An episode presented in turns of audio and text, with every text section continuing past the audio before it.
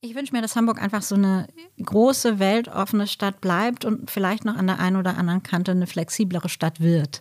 Also äh, wir werden uns einfach immer wieder sowohl persönlich als auch als Stadtgesellschaft immer ein bisschen verändern müssen. Und ich möchte, dass Hamburg eine Stadt für alle bleibt.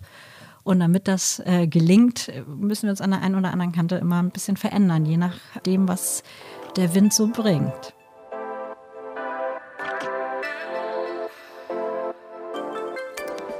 Moin und willkommen zu einer neuen Folge vom Hamburg Podcast. Wir stellen hier regelmäßig Hamburgerinnen und Hamburger vor, die eine spannende Geschichte zu erzählen haben und die unserer Meinung nach jeder in Hamburg kennen sollte. Der Hamburg Podcast wird von Aino und Kikmo Hamburg produziert und von der Haspa präsentiert. Mein Name ist Patrick und diese Woche bei uns am Start ist Frau Dr. Melanie Leonard. Sie ist Politikerin, seit 2018 Vorsitzende der SPD Hamburg von 2015 bis 2020 war sie Senatorin für Arbeit, Soziales, Familie und Integration. Und seit 2020 ist sie Senatorin für Arbeit, Gesundheit, Soziales, Familie und Integration.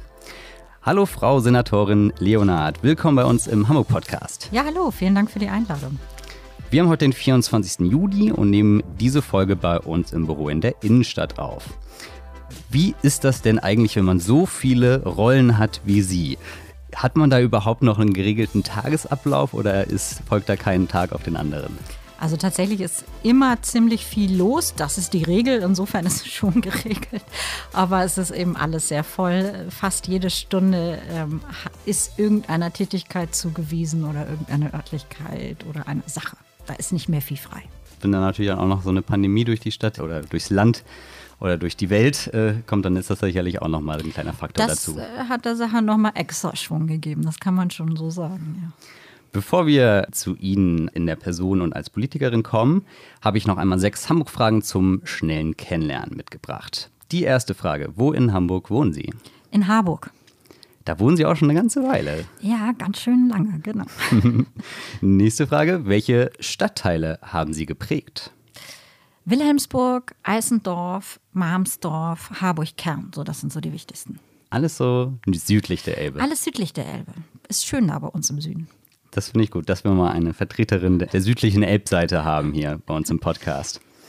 Nächste Frage. Was ist Ihr Standard-Fortbewegungsmittel in Hamburg? Tatsächlich gehe ich viel zu Fuß oder fahre mit der berühmten S3. Werden Sie oft erkannt eigentlich, wenn Sie Bahn fahren? Ähm, ist es schon soweit? Äh, in der Zeit vor den Masken ist das ab und an mal vorgekommen. Jetzt bin ich ja oft mit Maske, da gucken die Leute ab und zu mal so, wissen es aber nicht so richtig zuzuordnen. Und dann, wenn ich so Dienstfahrten habe, bin ich ja auch oft mit Fahrerinnen unterwegs. Aber tatsächlich mit Maske weniger. Ohne kommt das durchaus inzwischen mal vor. Nächste Frage. Welche Hamburger Kulturstätten haben es Ihnen angetan? Oh, ganz viele. Aber wenn ich jetzt äh, wirklich sagen sollte, ohne welche ich nicht könnte, dann ist das Helmsmuseum, also das Archäologische Museum Hamburg in Harburg natürlich ganz äh, vorne mit dabei. Ich liebe aber auch das Ernst-Deutsch-Theater oder äh, das Museum für Hamburgische Geschichte. Das sind einfach drei total äh, tolle Sachen. Also würden Sie auch eher ins Theater gehen als ins Kino? Nein, ich gehe auch gern viel ins Kino. Ähm, mein Kino aus Kindertagen, das Rialto in Wilhelmsburg, gibt es ja nicht mehr. Ähm, das äh, große Kino in Harburg ist auch schön, aber ähm, im Moment ist ja auch gar nicht so viel mit Kino. Im Moment ein bisschen schwierig, aber wird ja vermutlich bald ein bisschen besser. Nächste Frage. Welches Gebäude oder Bauwerk ist Ihr persönliches Hamburg-Wahrzeichen? Oh, das ist gar nicht einfach, aber ich würde sagen äh, St. Nikolai. Und die letzte Frage. Was macht für Sie Ihr persönliches Hamburg-Feeling aus? Hamburg ist einfach, wenn man an so einem Tag mit ein paar Wolken zwischen 18 und 20 Grad äh, irgendwo in Ruhe mit einem Kaffee sitzen kann, äh, das ähm, macht es äh, für mich aus. Wenn ein bisschen was los ist, ein paar Leute unterwegs sind und Wind muss sein.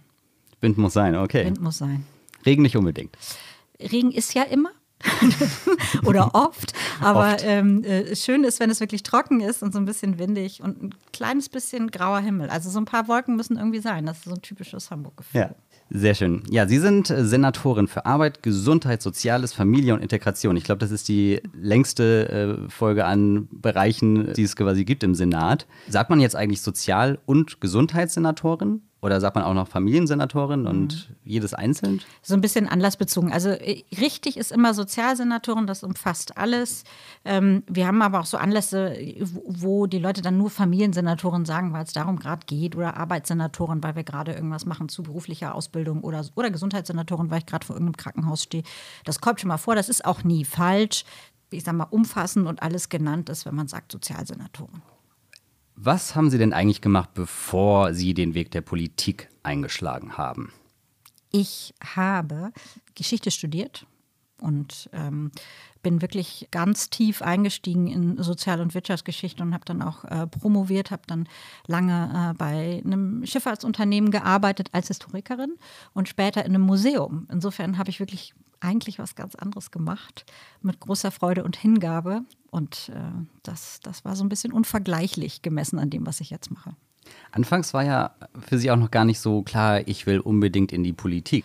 Genau, ähm, tatsächlich war es sogar so, dass selbst als ich ehrenamtlich schon Politik gemacht habe, ich immer gesagt habe, nee, also ähm, hauptberuflich, das kann ich mir jetzt irgendwie nicht so richtig vorstellen. Ich würde schon gern an meinem eigentlichen Beruf äh, äh festhalten wollen. Das habe ich ja auch sehr lange gemacht. Bis 2015 war ich zwei Bürgerschaftsabgeordnete, habe aber immer noch meinen Beruf äh, ausgeübt. Das war auch wichtig für mich. Und dann kam das, was ich immer ausgeschlossen hatte.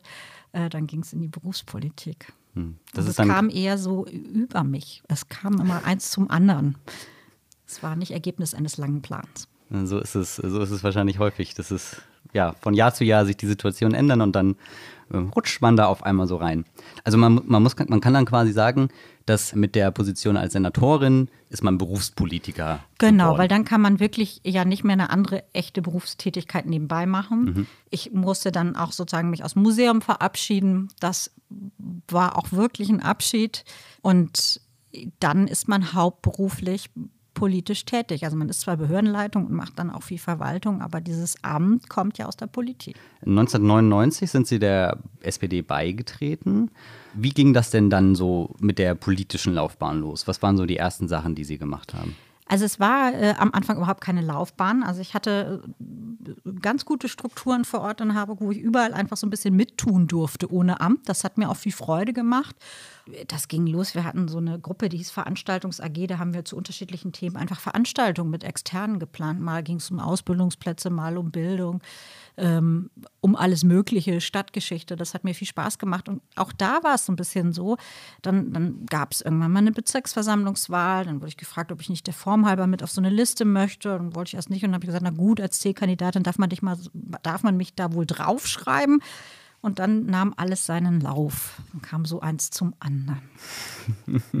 Gibt es eigentlich solche, also finde ich gerade ganz spannend, so dieses das Thema dass man sich auch, wenn man sich noch nicht committed hat, zum Beispiel zu einer Partei, bei gesellschaftlichen Fragen, bei solchen Projekten beteiligen kann. Gibt es das eigentlich heutzutage auch noch? Ja, das gibt es viel. Wir kennen ja einmal in den Parlamenten in, in Hamburg, in den Bezirksversammlungen, das Element des zubenannten Bürgers oder der zubenannten Bürgerin. Das sind oft Leute aus den Parteien, aber nicht nur. Es werden durchaus auch mal externe äh, äh sich da ausgewählt. Und äh, viele Parteien, also die SPD macht das ganz stark, aber ich glaube, es machen auch andere, ähm, haben Formate, wo man einfach mal hinkommen kann und wo man mal mittun kann, äh, wo es vielleicht mal anfängt, dass man als Expertin, als Experte für irgendwas geladen wird und ähm, äh, dann entweder dabei bleibt oder auch nur projektbezogen und dann nicht mehr mitmacht. Gerade die Jugendorganisationen machen das ganz viel. Da kommt es mhm. überhaupt nicht so stark auf ein Parteibuch an. Hm. Und wie findet man sowas? Viel Sinn macht, einfach mal anzurufen, in den Geschäftsstellen der einzelnen Parteien auch auf Bezirksebene einfach mal reinzuschneiden. Also zum Beispiel bei, bei den Jusos im Kurt Schumacher Haus, die haben so zahlreiche AGs, da ist fast für jeden was dabei. Und das haben auch andere Parteien. Also dass man einfach mal anklingeln kann und sagen kann, hey, ich interessiere mich für dieses oder jenes. Ähm, ähm, habt ihr da was, wo man mitmachen kann? Und dann gibt es entweder was oder man sagt, äh, lass mal deine Kontaktdaten da. Wenn es dann was gibt, melden wir uns. Von 2011 bis 2015 waren Sie Mitglied der Hamburgischen Bürgerschaft, haben Sie ja schon angesprochen. Was sind denn da so die Aufgaben gewesen, also die, die Hauptaufgaben, die Sie da bearbeitet haben? Also ich war äh, im Familie, Kinder, Jugendausschuss und ähm, auch im Innenausschuss und ganz am Anfang auch noch im Wissenschaftsausschuss. Und äh, ich bin auch da, obwohl ich es mir erstmal angucken wollte und äh, langsam starten wollte, ergab sich dann so eine Situation, dass äh, jemand gesucht wurde, der das Amt der Fachsprecherin übernehmen konnte für Familie, Kinder, Jugend. Dann bin ich da so reingekommen kommen und hatte wirklich gleich von Tag eins, ähm, da standen einige wichtige Reformprojekte an. Damals war das das Thema Kita-Gebühren. Äh, dann äh, kam Neuaufstellung mit der ganztägigen Bildung und Betreuung, das alte Hortsystem überwinden, äh, ganztägige Bildung an Schulen machen, sodass ich gleich äh, von vornherein sehr stark mit diesen Themen befasst war, bis hin zu Kinderschutz. Da gab es ja dann noch einige äh, Sondergremien, in denen ich dann auch gleich eine äh, Rolle übernommen habe, von der ich dachte, ich würde sie vielleicht nicht als Neuparlamentarierin hm. gleich am Anfang haben. Ab 2014 waren Sie ja stellvertretende Landesvorsitzende und seit 2018 Landesvorsitzende der SPD Hamburg. Das sind ja so knapp 20 Jahre. Ist das schnell, äh, um an so eine Position zu kommen oder ist das ich fand, in der Politiklandschaft normal? Ich fand das schon sehr schnell. Für mich fühlt es sich schnell an. Mhm. Äh, wenn man jetzt einen jungen Menschen auf 20 Jahre gucken lässt, würde der sagen, das ist ja furchtbar lang. Ja, das stimmt. Aber auch.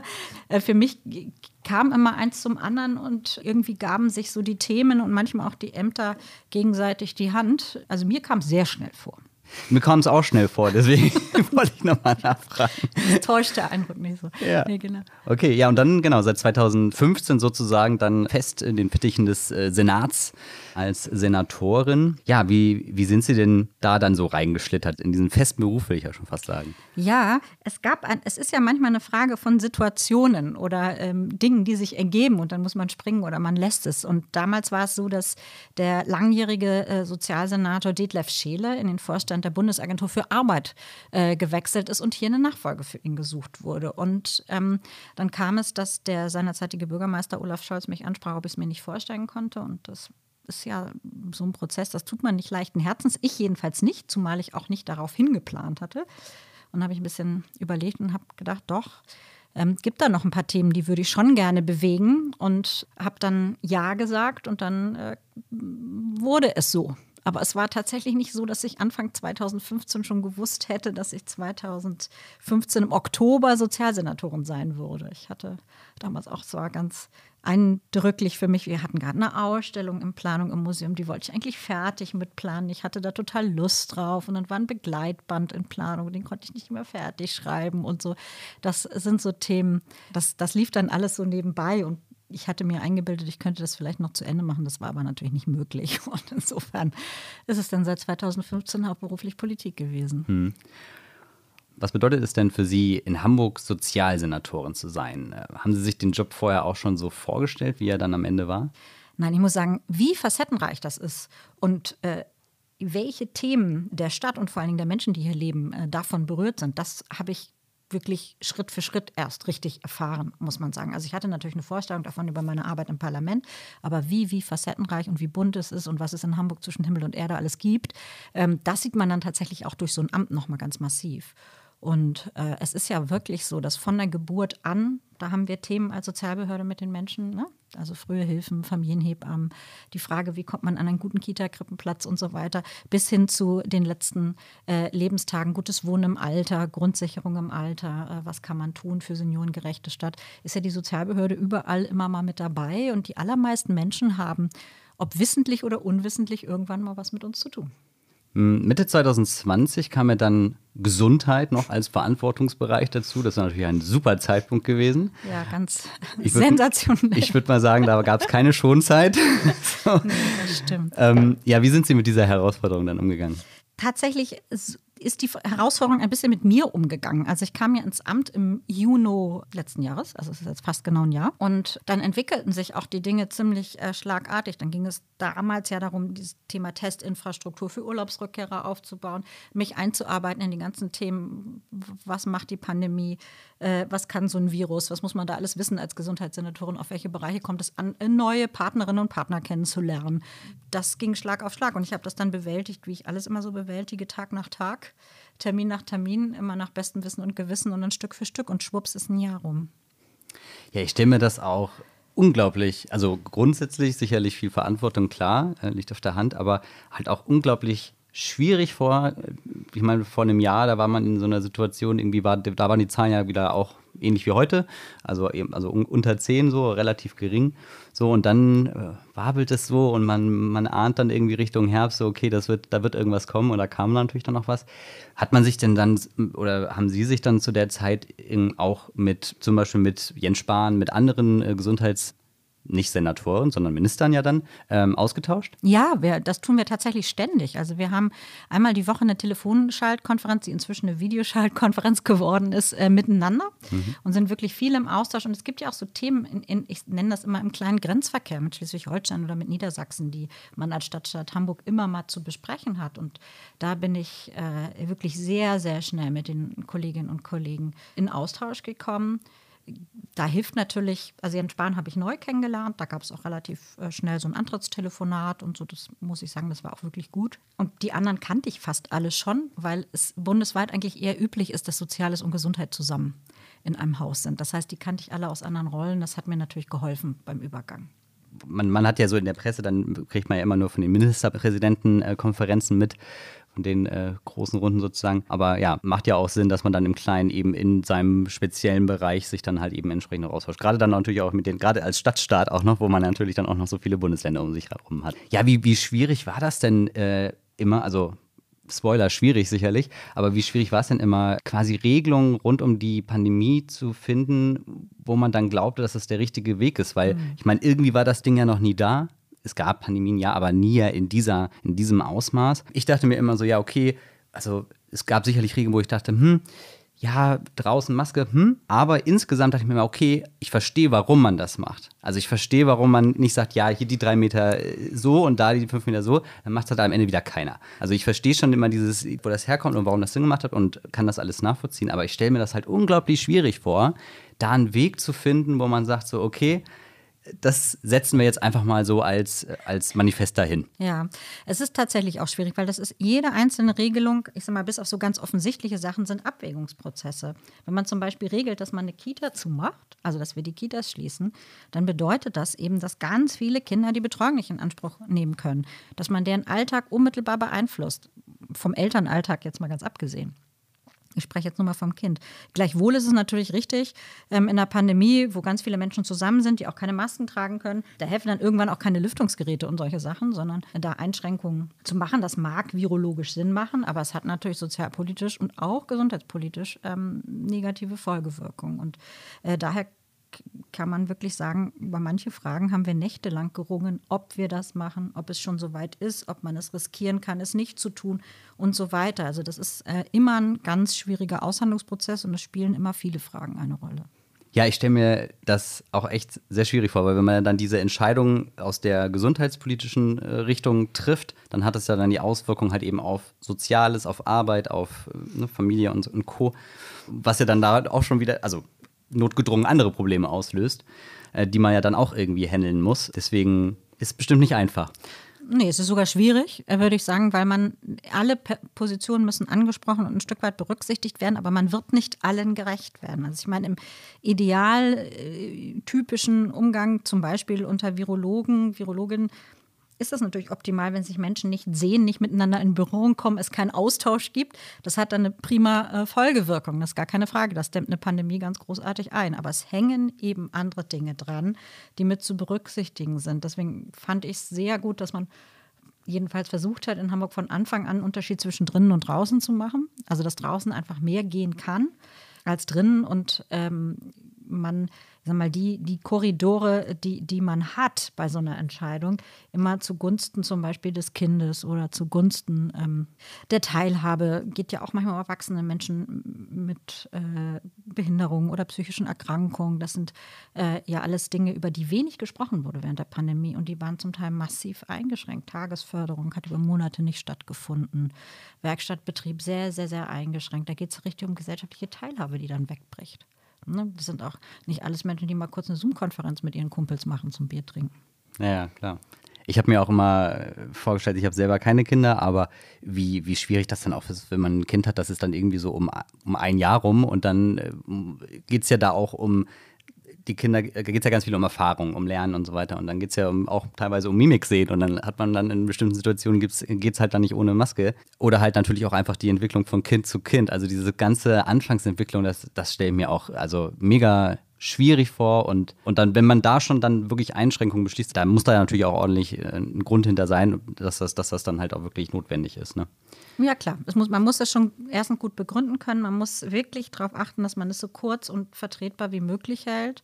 Und gleichzeitig ist es aber auch so, Kinder sind dann ein Stück weit auch äh, viel ähm, anpassungsfähiger und resilienter, als wir denken. Also ein heutiger Dreijähriger, dem macht es auch nichts mehr aus, Leute mit Maske zu sehen. Das ist kein Thema. Das ist im Blick schon ganz fest verankert. Das, das kennen die Kinder aus der Stadt oder dieses regelmäßige Händegewasche, das trainieren die in den Kitas wirklich super gut. Das machen die wie selbstverständlich. Man würde sich wünschen, es wäre immer sagen, äh, schon so gewesen.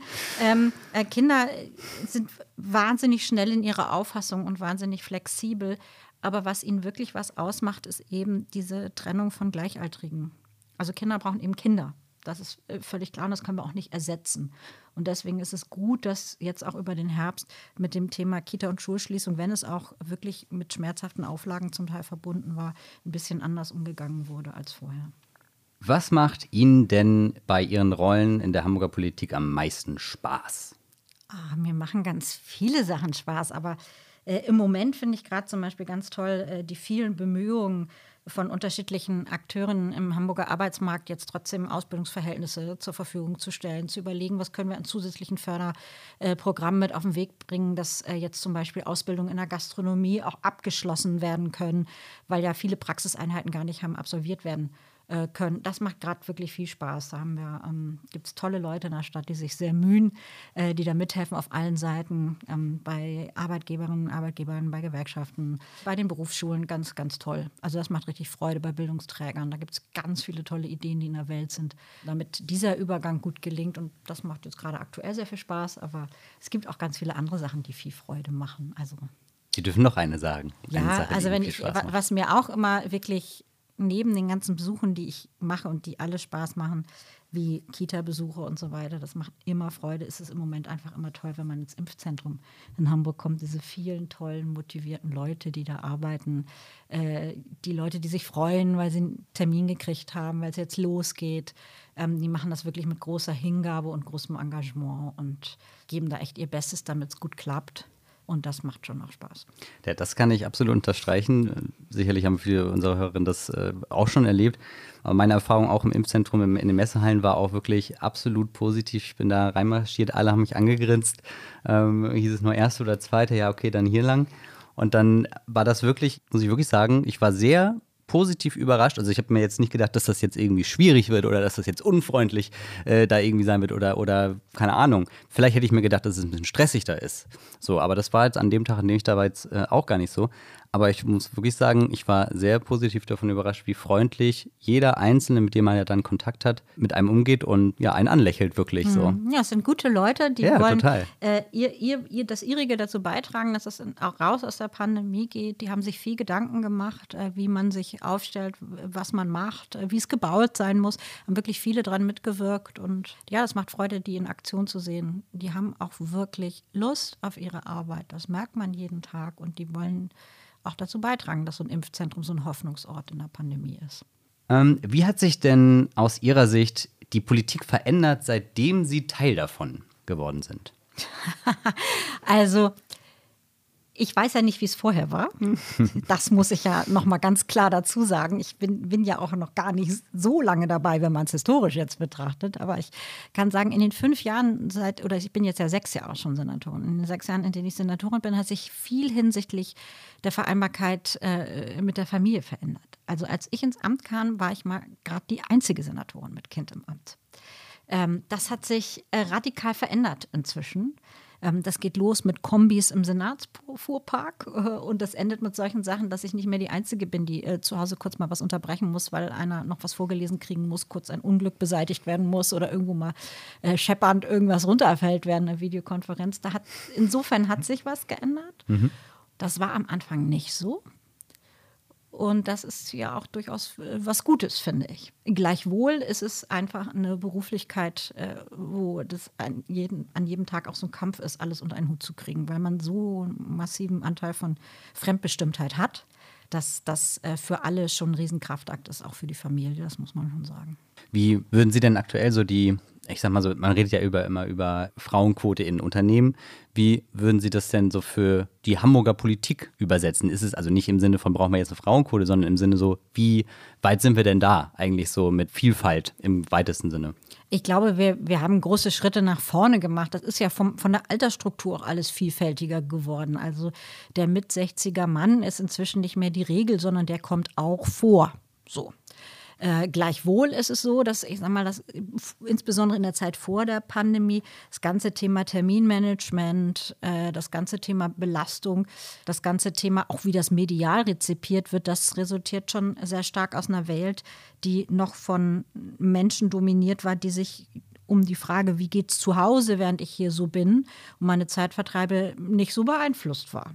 Das geht los mit äh, wie liegen Medientermine, bis hin zu, welche Fragen kriegt man im Interview gestellt. Also ich erinnere mich noch sehr gut an eine meiner ersten Fragen in einem äh, Amtsübernahmeinterview, da war ich noch niegelnagelneu. Da ging es schon um die Frage, was macht meine Familie in der Zeit? Ich bin nicht sicher, ob es einen Mann getroffen hätte mit der Frage in dem Zusammenhang. Ne? Und diese Dinge spielen anscheinend weiterhin noch eine Rolle, aber es hat sich definitiv was getan.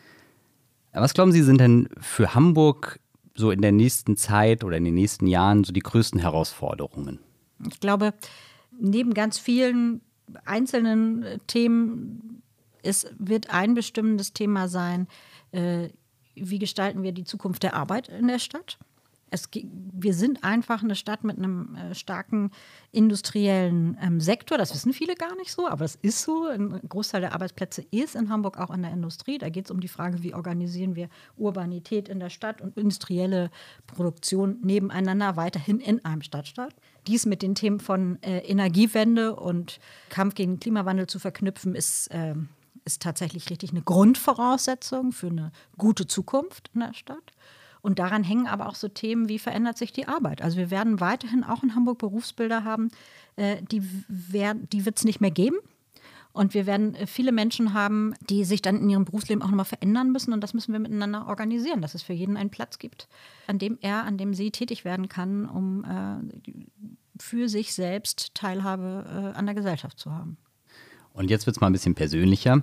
Was schauen Sie oder hören Sie denn so gerne? Serien, Podcasts, Hörbücher? ja, also plaudern Sie doch mal ein bisschen aus dem Nähkästchen. Tatsächlich äh, bin ich große Hörspielfreundin. Mhm. Also ich mache auch einen großen Unterschied zwischen Hörbüchern und Hörspielen. Ich mag Hörspiele. Äh, da Klassiker, die drei Fragezeichen sind einfach ähm, bisher weiterhin unerreicht, äh, spielen wirklich in meiner Woche auch eine große Rolle. Fernsehtechnisch äh, muss ich ganz offen sagen, ich bin einfach ein Freund des fröhlichen Popcorn-Kinos. und ich mag gerne Serien. Mhm. Ähm, und da ich ja kaum zu was komme, gehöre ich noch zu diesen alten Leuten, die sich DVDs anschaffen von oh. Serien, die sie gerne mögen, um die dann auch wieder und wieder und zwar immer dann, wenn ich Lust drauf habe, äh, zu gucken, auch wenn ein Streamingdienst sie gerade nicht anbietet, was ja grundsätzlich mal eine Unverschämtheit ist. Und äh, zurzeit schaue ich gerade Serien so aus den frühen 2000ern. CSI spielt da eine Rolle. Hm, okay. Aber nicht nur. Okay. Also und Hörspiel ist einfach die drei Fragezeichen unerreicht. Unerreicht, alles klar. Unerreicht. Und gibt es äh, Podcasts in äh, Ihrem Medienverhalten? Ich habe natürlich als artige, neu ins Amt gekommene Gesundheitssenatorin sehr viel diesen Drosten ja. äh, Podcast gehört, auch zu Weiter- und Fortbildungszwecken. Und im Moment komme ich gar nicht mehr so dazu. Aber ich habe, äh, es gibt durchaus ein paar, die ich immer mal äh, gehört habe. Sie sind ja auch Vorsitzende oder Vorstandsvorsitzende der Stiftung Rickmar Rickmars. Das stimmt. Wie kam es denn dazu?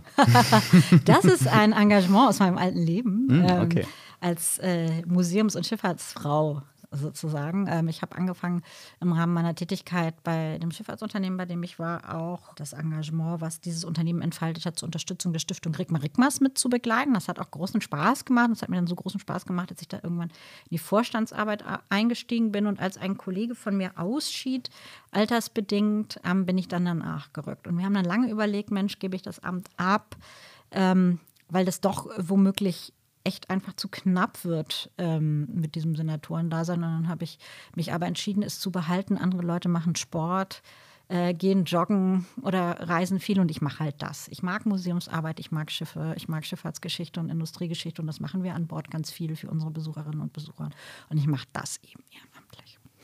Ja, das ist dann das Hobby halt. Genau. So, eins der Hobbys. Und eigentlich schon die letzte Frage. Was äh, wünschen Sie sich persönlich für die Zukunft von Hamburg? Ich wünsche mir, dass Hamburg einfach so eine große, weltoffene Stadt bleibt und vielleicht noch an der einen oder anderen Kante eine flexiblere Stadt wird. Also äh, wir werden uns einfach immer wieder sowohl persönlich als auch als Stadtgesellschaft immer ein bisschen verändern müssen. Und ich möchte, dass Hamburg eine Stadt für alle bleibt. Und damit das äh, gelingt, müssen wir uns an der einen oder anderen Kante immer ein bisschen verändern, je nachdem, äh, was der Wind so bringt. Vielen Dank, Frau Senatorin Leonard, für das spannende Gespräch. Sie haben jetzt das letzte Wort.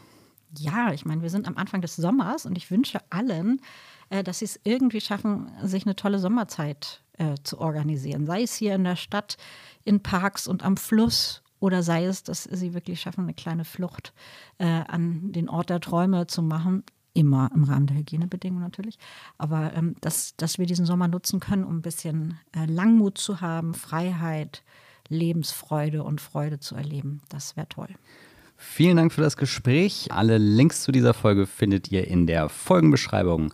Wer diesen Podcast noch nicht abonniert hat, kann uns auf Spotify oder Apple Podcasts gerne noch abonnieren. Und wer meint, dass diese Folge Freunde oder Familie interessieren könnte, der darf sie natürlich auch gerne weiterleiten. Vielen Dank fürs Zuhören.